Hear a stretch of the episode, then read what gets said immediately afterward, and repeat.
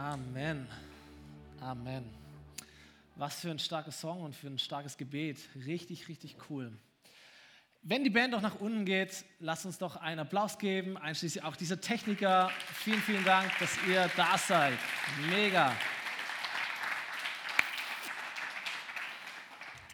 Hau rein. Richtig cool. Herzlich willkommen auch von meiner Seite hier im Gottesdienst. Herzlich willkommen im Übertragungsraum, im Eltern-Kind-Raum. Herzlich willkommen zu Hause im Livestream oder im Podcast. Mega cool, dass du eingeschaltet hast oder da bist. Mega stark, dass wir gemeinsam überall Gottesdienst feiern können, an so vielen Orten. Und ähm, jeder Gottesdienst, den du besuchst, ist immer auch eine Chance, die du deinem Leben selber gibst, zu wachsen und Gott ein bisschen mehr kennenzulernen. Von dem her alles richtig gemacht. Mega schön, dass wir ähm, zusammen in diesem Gottesdienst sind. So, mein Name ist Stefan, ich bin der Pastor der FOMI hier und ich äh, bin verheiratet mit Lena. Wir haben drei Kinder, neun, vier und drei Jahre alt. Und ähm, in unserer Phase im Moment gibt es eine ganz große Frage. Das ist die Frage, warum? Alle Eltern kennen diese Frage, warum? Wenn die Kinder in diesem Alter, in unterschiedlichen Altern, diese Frage, warum stellen. Warum darfst du aufbleiben und ich muss ins Bett gehen? Warum darf ich noch keine Cola trinken? Warum kriege ich nicht mehr Süßigkeiten als die anderen? Warum muss ich mein Zimmer aufräumen? Warum, warum, warum? Irgendwelche Eltern da, die das kennen? Bin ich allein? Ja, okay, sehr cool. Warum? Also, als ich habe gelernt, warum Fragen sind wichtig für die Entwicklung eines Kindes, alles klar. Ähm, für die Eltern ist es super nervig und super anstrengend und manchmal ziehen wir so den Schok raus ähm, bei diesen Warum-Fragen, sagen, hey, weißt du warum? Einfach, weil ich es dir sage. Punkt. Äh, Krieg gewonnen, Argument erledigt, durchgesetzt. Sehr gut. So, manche Kinder, meine Kinder meinen manchmal, sie wüssten alles besser. Aber ich habe festgestellt, wir Erwachsene sind manchmal genauso. Wir sind manchmal ganz genauso. Leon Goretzka, unser äh, Mittelfeldspieler deutscher Nationalmannschaft, als die EM angefangen hat vor drei Wochen, hat er diesen netten Satz gesagt. Er hat gesagt, es ist schön, dass wir mal wieder 82 Millionen Bundestrainer im Land haben, statt 82 Millionen Virologen. Und er, er, er, trifft so ein bisschen in unsere Gesellschaft hinein, dass wir meinen, wir, müssen, wir wüssten es immer besser als die da oben, als die, die das tun, die die Verantwortung tragen, egal ob das ein Trainer ist oder eine Kanzlerin oder ein Virologe oder deine Eltern oder deine Chefs, deine Lehrer, wer auch immer für dich Verantwortung trägt. So, wir sind als Kirche mitten in einer Predigtserie mit dem Titel Ich einfach unverantwortlich. Und wir haben letzte Woche ein bisschen darüber gesprochen, ähm, dass es einen Ruf gibt für unser Leben, Verantwortung zu tragen, Verantwortung zu übernehmen, nicht nur für uns selber, sondern auch für diese Welt und auch in einer Kirche. Und heute möchte ich mal neben diesem Begriff der Verantwortung einen zweiten Begriff stellen, nämlich den Begriff Bewegung. Und die Gleichung, die ich aufstelle, ist Verantwortung plus Bewegung ergibt Leitung oder Führung. Also die da oben. So eine Führungsperson, die da oben, eine Führungsperson trägt Verantwortung für Menschen, für eine Organisation, für eine Familie, für ein Projekt, für eine Schule, für eine Kirche und bewegt sie in eine ganz bestimmte Richtung. Das macht ein Leiter oder eine Leiterin. Und jetzt wird es ein bisschen spannend, weil mit Verantwortung übernehmen haben wir jetzt nicht so das Problem. Wir sind ja froh, wenn es jemand macht. Aber wenn Verantwortung nicht nur übernommen wird, sondern auch wahrgenommen wird, Entscheidungen werden getroffen, eine Richtung wird gesetzt, ein Einfluss wird genommen, dann stellen wir die Frage, ja warum? Warum so? Warum nicht anders? Warum du? Warum nicht ich? Wer hat das entschieden? Warum machen wir das so? Und diese Fragen sind gut. Diese Warum-Fragen sind gut, weil wir wissen, die Geschichte der Führungskräfte auf dieser Welt ist nicht so die allerbeste. Oder ist nicht geradlinig positiv, wenn man es mal so äh, formulieren möchte. Ich glaube, in allen Bereichen, die wir kennen, gibt es Chaos, äh, Versagen aufgrund einfach von Fehlern in der Führung und in der Leitung. Da gibt es Eltern, die nicht ihr Kind erziehen können, die diesem Erziehungsauftrag nicht nachkommen, das ist ein Führungsversagen. Dann gibt es Lehrer, die sind heillos überfordert mit irgendwelchen Leuten oder Schülern. Es gibt Politiker, die nicht dem Volk dienen, sondern sich selber dienen. Es gibt äh, Konzernchefs, die einfach nur betrügen. Es gibt Pfarrer, die Kinder missbrauchen. Und wir merken, in allen Bereichen der Gesellschaft gibt es einfach Führungsfehler, Führungsversagen mit gravierend schlechten Folgen für die Menschen, für die Verantwortung getragen wird. Wahrscheinlich könnte jeder von uns Beispiele erzählen aus, vielleicht sogar aus seinem eigenen Leben, wo das passiert ist. Auf der anderen Seite merken wir, ohne Leitung geht es dann halt auch nicht. Gell? So, immer wenn Menschen zusammenkommen, bilden sich Rollen raus. Gibt es Unterschiede? Gibt es ein soziales System, egal ob du in der Steinzeit gelebt hast und irgendwie in der Höhle gewohnt hast oder äh, bist Teil der modernen Gesellschaft. Es braucht immer Menschen, die Verantwortung tragen und die einen, einen Rahmen setzen für die Gruppe, für das Team, wo dann jeder so seine besten Fähigkeiten einbringen kann, um dieses gemeinsame Ziel zu erreichen oder dem näher zu kommen. Und das würden wir sagen, das ist eigentlich gute Leitung, oder? Oder gute Führung, wenn genau das passiert. Und immer wenn das in einer guten Art und Weise passiert, dann bekommt eine Gruppe oder eine Klasse oder ein Team oder eine Schule oder eine Kirche, ein Unternehmen Power, Dynamik. Da blühen Menschen auf, da entsteht etwas, da wird ein Chaos beseitigt, da, da geht etwas vorwärts, da passiert etwas. Immer da, wo gut geführt und geleitet wird. So, Robert Clinton ähm, hat einmal gesagt, ein Leiter ist eine Person mit einer von Gott gegebenen Begabung und Verantwortung, die Einfluss ausübt, um eine bestimmte Gruppe des Volkes Gottes auf die Ziele und Absichten Gottes für diese Gruppe hinzubewegen. Muss man ein bisschen nochmal sacken lassen, überlegen. Das ist jetzt auch kirchlicher oder christlicher Kontext. Ich glaube, du kannst das für dein Unternehmen, für deine Schule, für deine Familie genauso übersetzen und sagen, ein Leiter oder eine Mama, ein Papa, ein, ein Chef, was auch immer ist, eine Person mit einer bestimmten Begabung und einer Verantwortung, die Einfluss ausübt, um eine Gruppe, um eine Klasse, um die Kinder, um die Familie auf ein bestimmtes Ziel hin, auf eine bestimmte Absicht hin zu bewegen. Vielleicht eine finanzielle Absicht, ein Jahresziel, äh, das nächste Kind, ein Umzug, was auch immer das in deinem Kontext ist. Aber eine Führungsperson macht genau das. Sie übernimmt Verantwortung und bewegt. Äh, Lothar Kraus, anderer Name, ist Pastor in unserem Gemeindeverband. Äh, vielleicht kennt der eine oder andere ihn. Er schreibt schon seit Jahren einen Blog über kirchliche Führungskräfte, der Leiterblog. Und seine Definition oder seine Aufgabenbeschreibung von Leitung finde ich richtig, richtig gut. Er sagt, Leiter, das sind pastorale Beweger.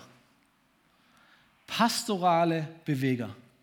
Er sagt, äh, ein Leiter oder eine Leiterin hat verschiedene Aufgaben. So eine Person hat eine Vision oder hält sie lebendig, hat ein Ziel vor Augen.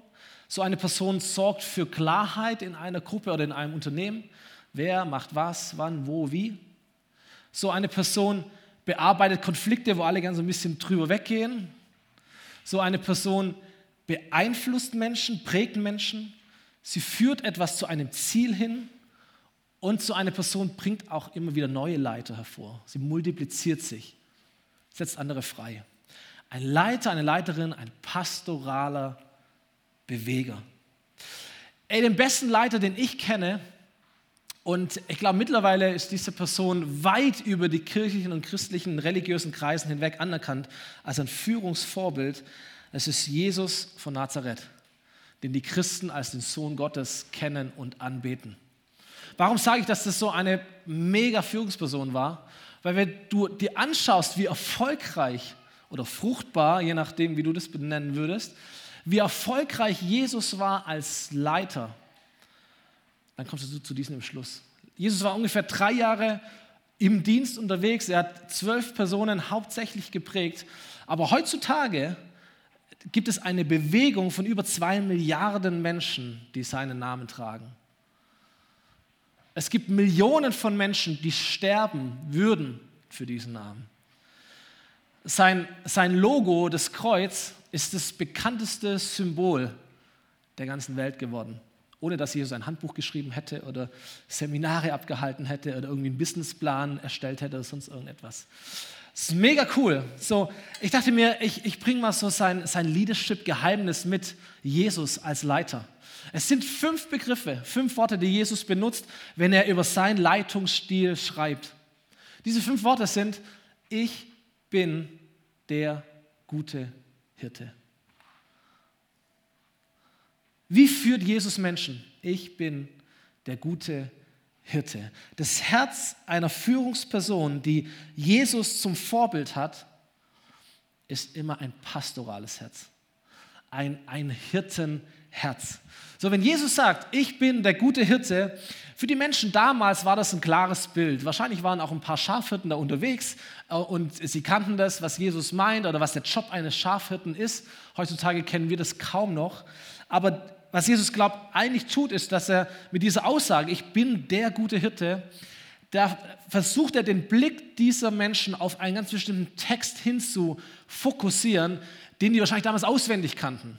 Ein Text, den wir heute auch noch kennen, er steht im ersten Teil der Bibel, im Alten Testament, ein ganz bestimmter Psalm, ein Lied, 2500 Jahre alt, aber eine hochaktuelle, ich habe es mal genannt, eine Jobbeschreibung für alle Mamas, für alle Papas, für alle Geschäftsführer, für alle Politiker, für alle Lehrer, für alle Führungskräfte, für alle Menschen, die Verantwortung und Einfluss auf andere Menschen haben. Und wenn wir diesen Text jetzt gleich mal lesen, und ich habe es so ein bisschen umformuliert, damit du nicht, wenn du diesen Text hörst, immer gleich an deinen Chef denkst oder an deinen Pastor oder an deinen Leiter oder deine Eltern, sondern denk mal an dich. Denk mal an dich und denk mal an die Person, die du für andere Menschen sein könntest. Okay, seid ihr da? Die Jobbeschreibung geht so. Ich bin ein Hirte und darum leiden andere keinen Mangel. Ich bin ein Hirte Darum leiden meine Mitarbeiter, darum leiden meine Kinder, darum leiden die Leute in meinem Team oder in meiner Gruppe keinen Mangel, es geht ihnen gut. Denn ich bringe sie auf Weideplätze mit saftigem Gras und ich führe sie zu Wasserstellen, an denen sie ausruhen können. Ich stärke und erfrische ihre Seele. So eine gute Führungsperson, privat, beruflich, gemeindlich, sorgt für die Menschen, für die sie Verantwortung hat weil sie weiß, wenn es meinen Leuten gut geht, dann werden sie fähig sein, ihr Bestes zu geben. Für die Familie, für das Unternehmen, für die Ehe, für die Klasse, für die Kirche. So, ich schaue danach, dass sie frisch sind, ausgeruht, äh, gestärkt. Das ist der Job einer guten Führungsperson. Es geht weiter. Ich, der Hirte, ich führe meine Leute, ich führe meine Mitarbeiter auf den richtigen Wegen und ich verbürge mich dafür mit meinem Namen. Eine gute Führungsperson geht immer voran. Sie hat eine Vision, hat ein Ziel, sie kommuniziert, sie ist ein Vorbild, sie ist vielleicht einen Schritt voraus, sie nimmt die anderen mit, zieht sie mit, manchmal schiebt sie sie mit, manchmal inspiriert sie sie einfach nur. Dann geht es weiter, selbst wenn meine Leute, selbst wenn meine Kinder, selbst wenn meine Kirche, meine Gruppe durch ein finsteres Tal gehen müssen, selbst wenn mein Unternehmen durch eine Corona-Krise gehen muss, selbst wenn die Zahlen in den Keller gehen, selbst wenn die Finanzen wackeln, selbst dann fürchten sich meine Leute vor keinem Unglück, denn ich bin bei ihnen. Mein Stock und mein Hirtenstab, meine Ressourcen, meine Worte, meine Entscheidungen, meine Präsenz gibt ihnen Trost. So stark. Gute Führungsperson, die einfach Sicherheit gibt, die da ist, gerade dann, wenn es brenzlig wird. Wenn, wenn andere angegriffen wird sagt, ey, nein, nein, nein, dann stelle ich mich davor, da bin ich hier. Ich frage, wie, wie kann ich dir helfen? Für was kann ich beten? Was brauchst du von mir? Ich bin da für dich. Ich lade sie ein und decke ihnen den Tisch selbst vor den Augen ihrer Feinde. Ich salbe ihr Haupt mit Öl, um sie zu ehren und fülle ihren Becher bis zum Überfließen. Eine Führungsperson kümmert sich. Sie gibt ihr Bestes für die Menschen, für die sie Verantwortung hat. Jesus treibt es auf die Spitze. Er sagt nicht nur, ich bin der gute Hirte, er sagt auch, der gute Hirte stirbt für seine Schafe. Das ist ein bisschen heftig. Das Prinzip dahinter ist aber, ey, wenn du Verantwortung hast für Menschen, geht es dann um dich oder geht es um die Menschen? Wenn Jesus sagt, der, der gute Hirte stirbt, der gute Hirte gibt sich hin für die, für die er Verantwortung hat, weil letztendlich geht es nicht um den guten Hirten, sondern es geht um die Schafe. Es geht um deine Kinder, es geht um deine Mitarbeiter, es geht um dein Team. Es geht darum, für die du verantwortlich bist. Und zum Schluss dann das Fazit derer, die du führst, die würden sagen, nur Güte und Gnade werden mich umgeben alle Tage meines Lebens. Und ich werde bleiben im Haus. Ich werde bleiben im Team. Ich bleibe in der Gruppe. Ich bleibe in der Gemeinde. Ich bleibe am Arbeitsplatz. Ich bleibe in der Abteilung. Ich bleibe in der Jugend, in der Clique, in der Kirche. Ich bleibe am Start ich bleibe im Haus meines Hirten, meines Leiters für alle Zeit. Die Frage, die sich darin stellt, ist, fühlen sich die Menschen wohl, wenn ich für sie Verantwortung habe? Oder wenn du für sie Verantwortung hast, wenn du sie leitest? Spannend. Thomas Harry ähm, ist ein, ein, Pastor aus der Schweiz, so ein geistlicher Begleiter von ganz vielen Führungskräften. Er hat über dieses Bild des Hirten ein, ein, ein Buch geschrieben oder ein, ein, Stück im Buch geschrieben und ein richtig cooles Statement dazu formuliert. Er hat gesagt, ein Hirte ist eine nach vorne führende Autorität. Er verfolgt ein Ziel. Er mutet seiner Herde steile, ungewohnte Wege zu. Und er kann unerbittlich werden, wenn ein Schaf lauter Dummheiten im Kopf hat. Wenn wir hier jetzt einen Punkt setzen würden, würden wir sagen, uff, das ist aber hier Druck, Druck, Druck. Und jetzt muss ich leisten und tun und was und immer. Dann sagt er aber, aber immer geht es ihm, weil er ein Hirte ist, immer geht es ihm um seine Tiere. In ihr Wohl und in ihre Sicherheit investiert er seine ganze Kraft. So ein starkes Bild. Und wenn du die Berichte in der Bibel liest über Jesus, und viele von uns kennen diese Berichte, Gespräche, Entscheidungen, Taten, Gesten, Wunder, du findest genau dieses Bild. Du wirst feststellen, Jesus war ein pastoraler Beweger. Er war ein Hirte, Verantwortung für Menschen und er hat sie bewegt, beeinflusst, geprägt, gepusht.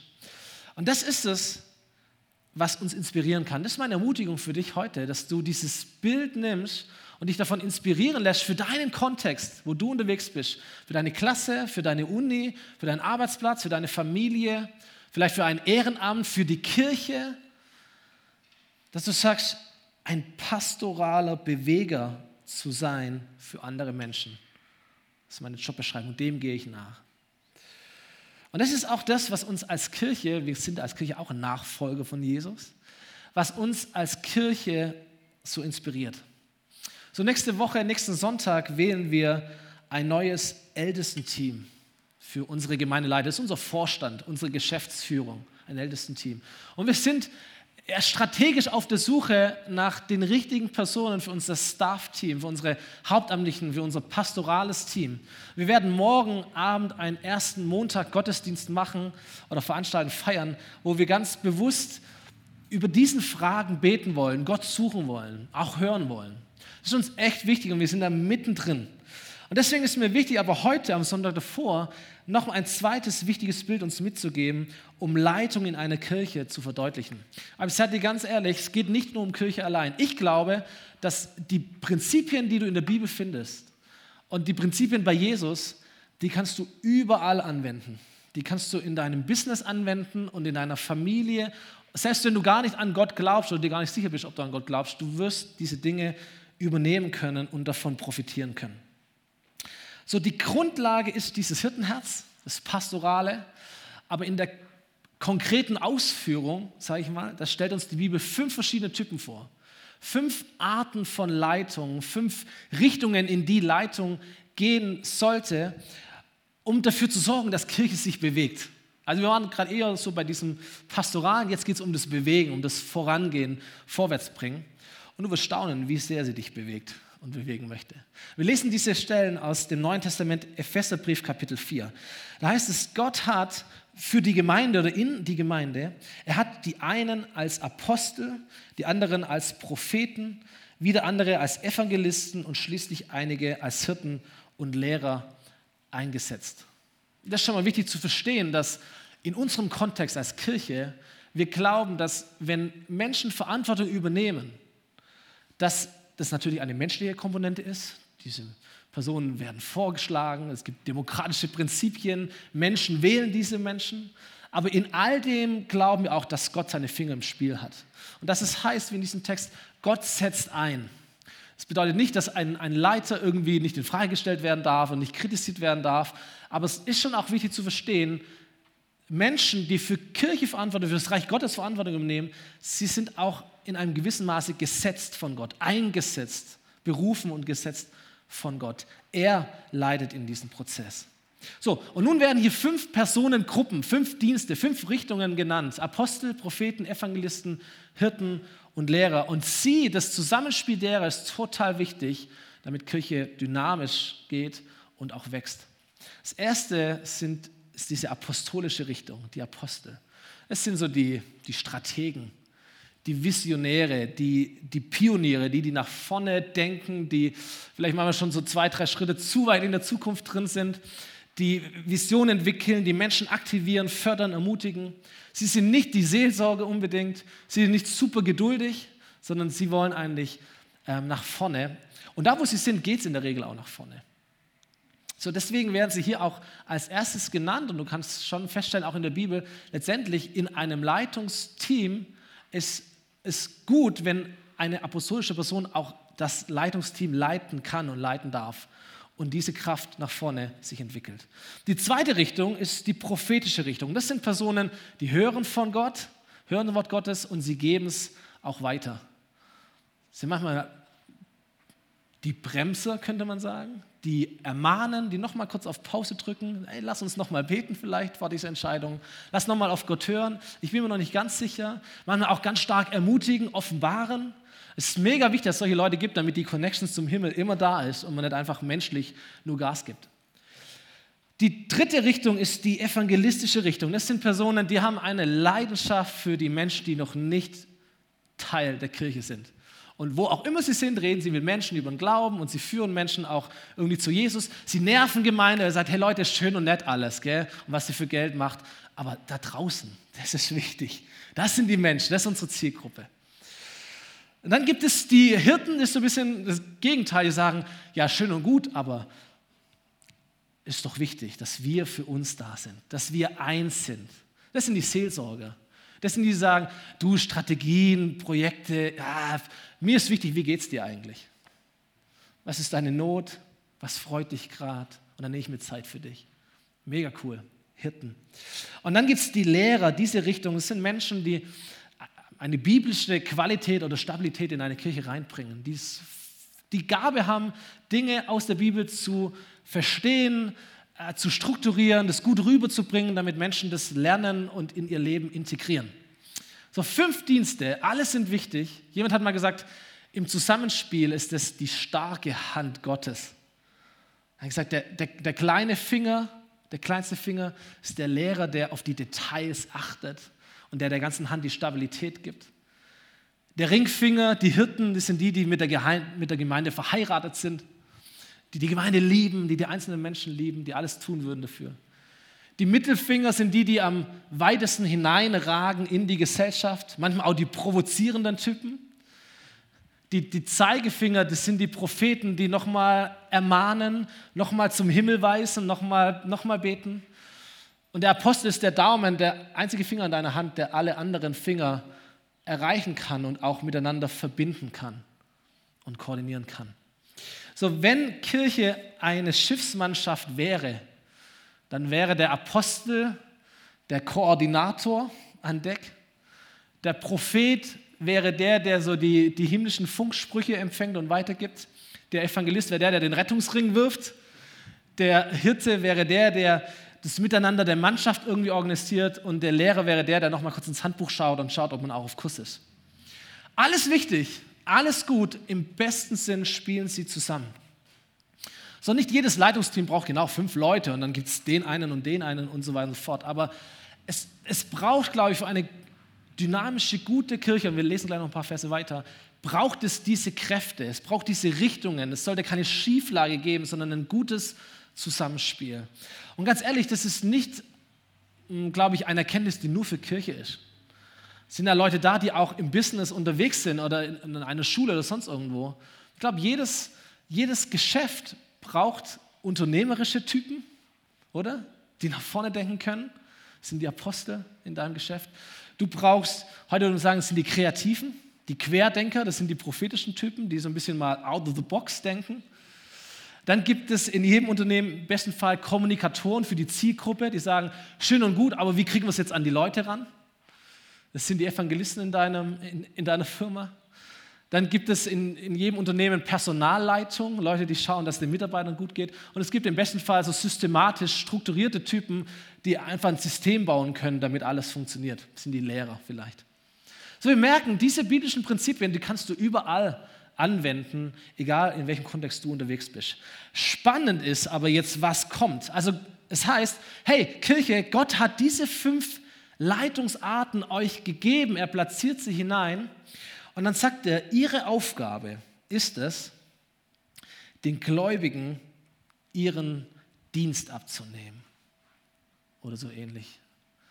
Oder man könnte sagen, ihre Aufgabe ist es, den Gläubigen es einfacher zu machen.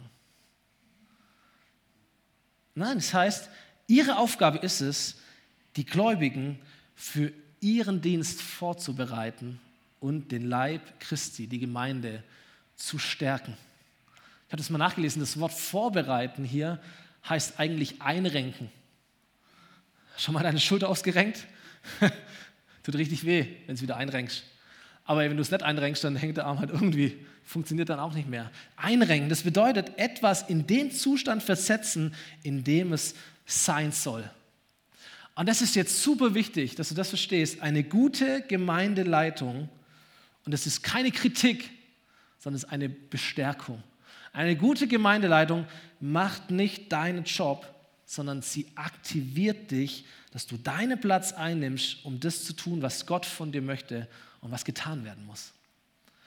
So, wenn du dieses Bild hast, sagst, ja, jetzt wählen wir ja Leute, dann können die ja so. Nein, die, die, diese Menschen, Männer und Frauen, deine Leitung wird nicht deinen Job machen, sondern sie wird versuchen, dich zu aktivieren, dich zu ermutigen, dich dorthin zu bewegen, an dem Platz, an dem du wichtig bist, an dem du gebraucht wirst, damit das große Ganze nach vorne geht.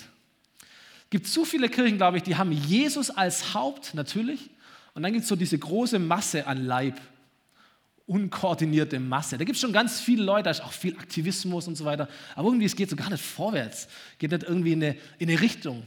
Und ich glaube, der, der, Grund ist genau dieser, diese fünf Dienste, die in einem guten Zusammenspiel kommen werden.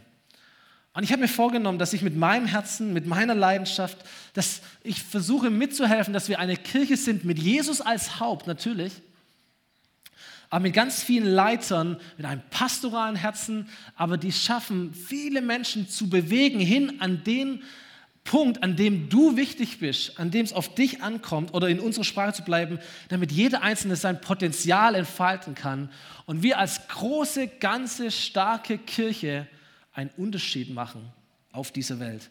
Und das ist das Bild von diesem Körper.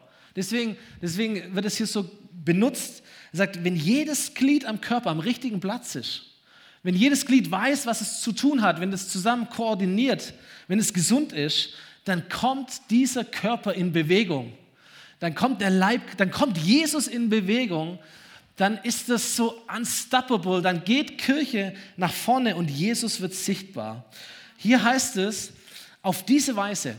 Also, Gott schenkt Leitung, Gott schenkt Leitung in verschiedenen Richtungen. Wenn diese Menschen es schaffen, das Volk, die Kirche zu mobilisieren, zu vorzubereiten, zu auszurüsten, dann heißt es, auf diese Weise sollen wir alle im Glauben eins werden. Eine Richtung, eine Überzeugung, ein Gott. Und wir werden den Sohn Gottes immer besser kennenlernen, sodass unser Glaube zu vollen Reife gelangt. Weißt du, dass du stark bist im Glauben, dass du vorwärts gehst im Glauben, dass dich nicht alles immer umhaut, was du irgendwie so hörst, sondern dass du richtig stark und stabil unterwegs bist. Ganz von Christus erfüllt. Yeah. Durch Christus wird der ganze Leib, die ganze Kirche zu einer Einheit. Und jeder Teil, jeder Teil erfüllt seine besondere Aufgabe. Also es gibt in Kirchen unterschiedliche Rollen und unterschiedliche Positionen, ist auch gut so. Aber es gibt keine Unterschiede in der Kindschaft zu Gott, wir sind alle Kinder Gottes. Und es gibt keine Unterschiede in der Begabung, wir sind alle begabt. In der Verantwortung gibt es Unterschiede, aber nicht in der Begabung. Jeder Teil erfüllt seine besondere Aufgabe und trägt zum Wachstum der anderen bei. Es geht nämlich in Gemeinde nicht so sehr um dich, wie du und ich, wie wir das manchmal denken, sondern es geht eigentlich um die anderen. Er trägt zum Wachstum der anderen bei, sodass der ganze Leib gesund ist und was gesund ist, wächst und ist von Liebe erfüllt. So starke Verse, vielleicht äh, reden wir morgen Abend nochmal drüber und platzieren das nochmal. Aber diese Punkte möchte ich mal ein bisschen reinlegen und stärken auch bei uns in der FOMI. Die Band darf nach vorne kommen für den letzten Song. Wir haben drei Kinder zu Hause. Es vergeht kein Tag in unserem Zuhause, wo es nicht die gleiche Diskussion am Esstisch gibt. Wer sitzt wo? Ah, also weiß ich auch nicht. Manchmal schon gedacht, ich säge den Tisch auseinander und es gibt nur noch fünf Stühle und dann ist es Ruhe. Jeden Tag, wer sitzt wo und wer hat welchen Becher und wer hat welche Farbe und wer darf zuerst und meine Güte. Ich denke immer, Lena, mach du das. Ich rast gleich aus. Nein, so schlimm ist nicht. Alles gut. Ähm, ich denke mir, hey, mein Gott, das ist nur Essen. Dann ist es halt kalt, auch egal. Einigt euch irgendwie, holt jeder seinen Teller von mir hin und her, egal. Macht es, es ist nur Essen.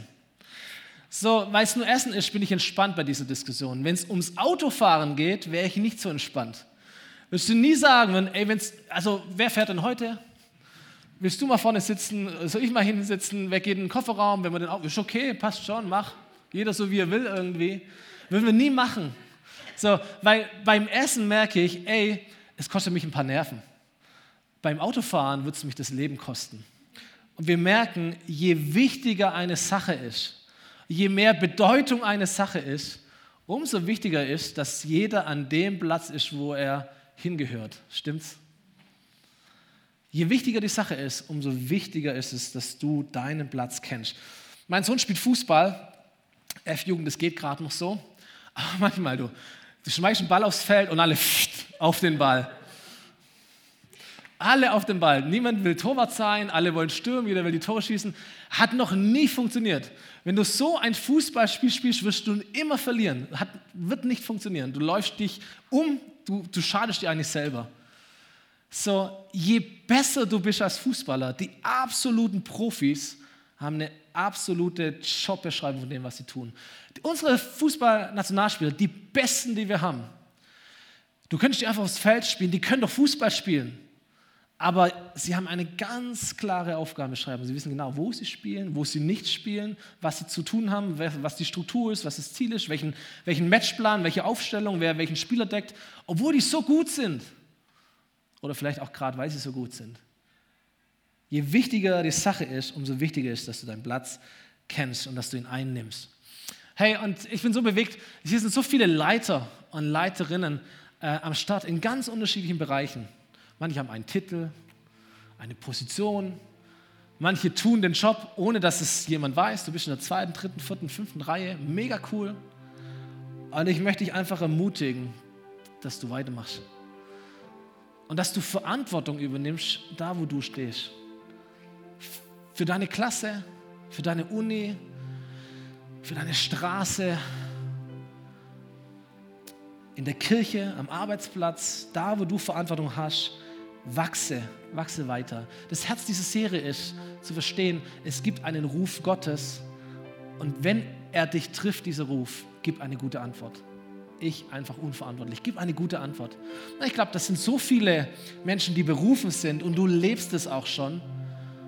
Mach weiter. Und wenn du es noch nicht tust, hey, starte da, wo du bist. Vergleich dich nicht mit irgendjemand anders, sondern da, wo du bist. Mit den Freundschaften, in der Clique, in der Jugend, in der Gruppe, in dem Team, wo du bist leite, übernimm Verantwortung und bewege Menschen. Die Bibel sagt uns, wenn du leitest, leite mit Leidenschaft. Römerbrief. Leite mit deinem ganzen Herzen. Wenn du es tust, ey, gib Gas, ich ermutige dich so sehr dafür. Wenn du leidende Verantwortung in der Kirche hast und in einem Team, einer Gruppe, hey, nimm dieses, dieses Bild, ein pastoraler Beweger. Dieses Hirtenherz, aber auch diese spezielle Begabung, Menschen zu beeinflussen. Forsch da nochmal nach, lies nochmal nach. Wir haben nachher ein Gebetsteam hier. Vielleicht möchtest du ganz persönlich auch gesegnet werden für deinen Dienst. Sagst du, ey, die Corona-Krise ist so anstrengend in meinem, auch in meinem Unternehmen, so, so schwierig, so komplex. Könntest du mich segnen? Hier werden Leute sein, die das gerne tun für dich. Oder du schreibst uns eine E-Mail und wir beten gerne mit dir und für dich. Und wenn du unter Leitung stehst, und wir tun das alle, ehrlich gesagt, irgendwie, wenn du unter Leitung stehst, dann gibt dir die Bibel folgenden Tipp und sagt, hört auf die Leiter eurer Gemeinden und ordnet euch ihn unter. Denn sie müssen einmal Rechenschaft über euch ablegen, denn sie sind für euch verantwortlich. Macht ihnen das nicht zu schwer. Schwer darf es schon machen, aber nicht zu schwer, sagt die Bibel. Sie sollen doch ihre Aufgabe mit Freude tun und sie sollen sie nicht als eine bedrückende Last empfinden, denn dies würde euch nur selbst schaden. Fand ich interessant. Dies würde euch nur selbst schaden. Jemand hat mal gesagt, if the leader gets better, everyone wins.